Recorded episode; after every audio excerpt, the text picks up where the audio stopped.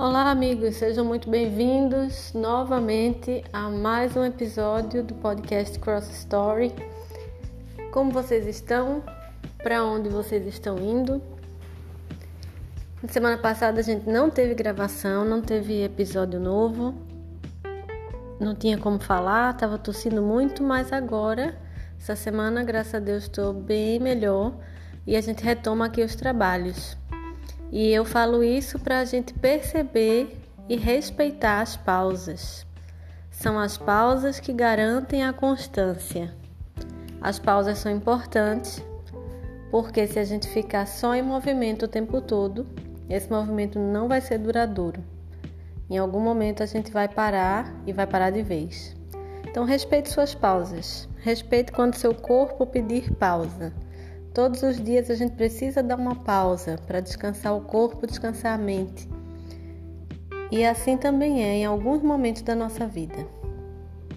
Os episódios de hoje, as cenas da vida de Cristo de hoje vão estar em Lucas, no Evangelho de Lucas, no capítulo 7. E o que a gente vai ver hoje é um homem importante demonstrando algo que hoje em dia é até menosprezado. Vamos lá? Preparado? Respire fundo, se prepare para mergulhar nas cenas, observe tudo, ouça tudo com muita atenção. Lucas 7 Um centurião demonstra fé. Tendo terminado de dizer tudo isso ao povo, Jesus entrou em Cafarnaum Ali estava o servo de um centurião doente e quase à morte, a quem seu senhor estimava muito. Ele ouviu falar de Jesus e enviou-lhe alguns líderes religiosos dos judeus, pedindo-lhe que fosse curar o seu servo.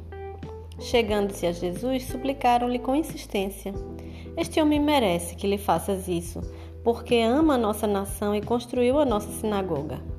Jesus foi com eles. Já estava perto da casa quando o centurião mandou amigos dizerem a Jesus: Senhor, não te incomodes, pois não mereço receber-te debaixo do meu teto. Por isso, nem me considerei digno de ir ao teu encontro. Mas dize uma palavra e o meu servo será curado. Pois eu também sou homem sujeito à autoridade e com soldados sob o meu comando. Digo a um, vá, e ele vai, e a outro, venha, e ele vem Diga ao meu servo, faça isto, e ele faz. Ao ouvir isso, Jesus admirou-se dele e, voltando-se para a multidão que o seguia, disse: Eu digo que nem em Israel encontrei tamanha fé. Então os homens que haviam sido enviados voltaram para casa e encontraram o servo restabelecido. Jesus ressuscita o filho de uma viúva. Logo depois, Jesus foi a uma cidade chamada Naim, e com ele iam os seus discípulos e uma grande multidão. Ao se aproximar da porta da cidade, estava saindo o enterro do filho único de uma viúva, e uma grande multidão da cidade estava com ela. Ao vê-la, o Senhor se compadeceu dela e disse: Não chore.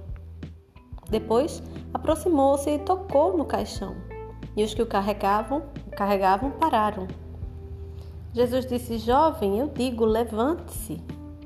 O jovem sentou-se e começou a conversar, e Jesus o entregou à sua mãe. Todos ficaram cheios de temor e louvavam a Deus. Um grande profeta se levantou dentre nós, diziam eles. Deus interveio em favor do seu povo. Essas notícias sobre Jesus espalharam-se por toda a Judéia e regiões circunvizinhas. Jesus e João Batista. Os discípulos de João contaram-lhe todas essas coisas. Chamando dois deles, enviou-os ao Senhor para perguntarem: És tu aquele que haveria de vir ou devemos esperar algum outro?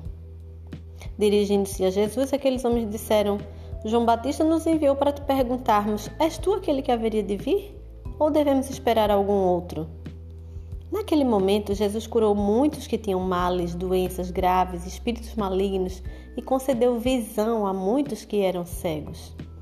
Então ele respondeu aos mensageiros: Voltem e anunciem a João o que vocês viram e ouviram. Os cegos veem, os aleijados andam, os leprosos são purificados, os surdos ouvem, os mortos são ressuscitados e as boas novas são pregadas aos pobres. e feliz é aquele que não se escandaliza por minha causa. Depois que os mensageiros de João foram embora, Jesus começou a falar à multidão a respeito de João. O que vocês foram ver no deserto? Um caniço agitado pelo vento? Ou o que foram ver? Um homem vestido de roupas finas? Ora, os que vestem roupas esplêndidas e se entregam ao luxo estão nos palácios. Afinal, o que foram ver? Um profeta? Sim, eu digo a vocês, e mais que profeta. Este é aquele a respeito de quem está escrito: Enviarei o meu mensageiro à tua frente, ele preparará o teu caminho diante de ti. Eu digo que entre os que nasceram de mulher não há ninguém maior do que João. Todavia, o menor no reino de Deus é maior do que ele. Todo o povo, até os publicanos, ouvindo as palavras de Jesus, reconheceram que o caminho de Deus era justo, sendo batizados por João. Mas os fariseus e os peritos na lei rejeitaram o propósito de Deus para eles, não sendo batizados por João. A que posso, pois, comparar os homens desta geração? prosseguiu Jesus. Com que se parecem? São como crianças que ficam sentadas na praça e gritam umas às outras. Nós tocamos flauta, mas vocês não dançaram. Cantamos um lamento, mas vocês não choraram. Pois veio João Batista que jejua e não bebe vinho, e vocês dizem ele tem demônio. Veio o filho do homem comendo e bebendo, e vocês dizem: Aí está um comilão, um beberrão, amigo de publicanos e pecadores. Mas a sabedoria é comprovada por todos os seus discípulos. Jesus é ungido por uma pecadora. Convidado por um dos fariseus para jantar, Jesus foi à casa dele e reclinou-se à mesa. Ao saber que Jesus estava comendo na casa do fariseu, certa mulher daquela cidade, uma pecadora, trouxe um frasco de alabastro com perfume e se colocou atrás de Jesus a seus pés. Chorando, começou a molhar-lhe os pés com suas lágrimas. Depois os enxugou com seus cabelos, beijou-os e os ungiu com perfume. Ao ver isso, o fariseu que o havia convidado disse a si mesmo: Se este homem fosse profeta, saberia quem nele está tocando e que tipo de mulher ela é, uma pecadora. Então lhe disse Jesus: Simão, tenho algo a dizer a você. Dize, mestre, disse ele. Dois homens deviam a certo credor. Um lhe devia quinhentos denários e o outro cinquenta. Nenhum dos dois tinha com que lhe pagar, por isso perdoou a dívida a ambos. Qual deles o amará mais? Simão respondeu: Suponho que aquele a quem foi perdoada a dívida maior. Você julgou bem, disse Jesus. Em seguida, virou-se para a mulher e disse a Simão: Vê esta mulher? Entrei em sua casa, mas você não me deu água para lavar os pés. Ela, porém, molhou os meus pés com suas lágrimas e os enxugou com seus cabelos. Você não me saudou com um beijo, mas esta mulher, desde que entrei aqui, não parou de beijar os meus pés. Você não ungiu a minha cabeça com óleo, mas ela derramou perfume nos meus pés. Portanto, eu digo: os muito, muitos pecados dela lhe foram perdoados, pois ela amou muito. Mas aquele a quem pouco foi perdoado, pouco ama. Então Jesus disse a ela: Seus pecados estão perdoados. Os outros convidados começaram a perguntar: Quem é este que até perdoa pecados? Jesus disse à mulher: Sua fé a salvou. Vá em paz. Quantas cenas hoje, né? Hoje a gente andou no meio da multidão, foi a um sepultamento que terminou em não terminou em sepultamento, foi a um jantar, muitos ambientes diferentes, personagens diferentes. E com certeza você deve ter tido o seu destaque, a sua cena que chamou mais a sua atenção. E alguém aqui que lhe ensinou. O que eu vou destacar aqui hoje é a figura desse centurião. Um homem que era uma autoridade, né? Afinal de contas, ele estava ali a serviço de Roma, e Roma era o maior império, era o império da época.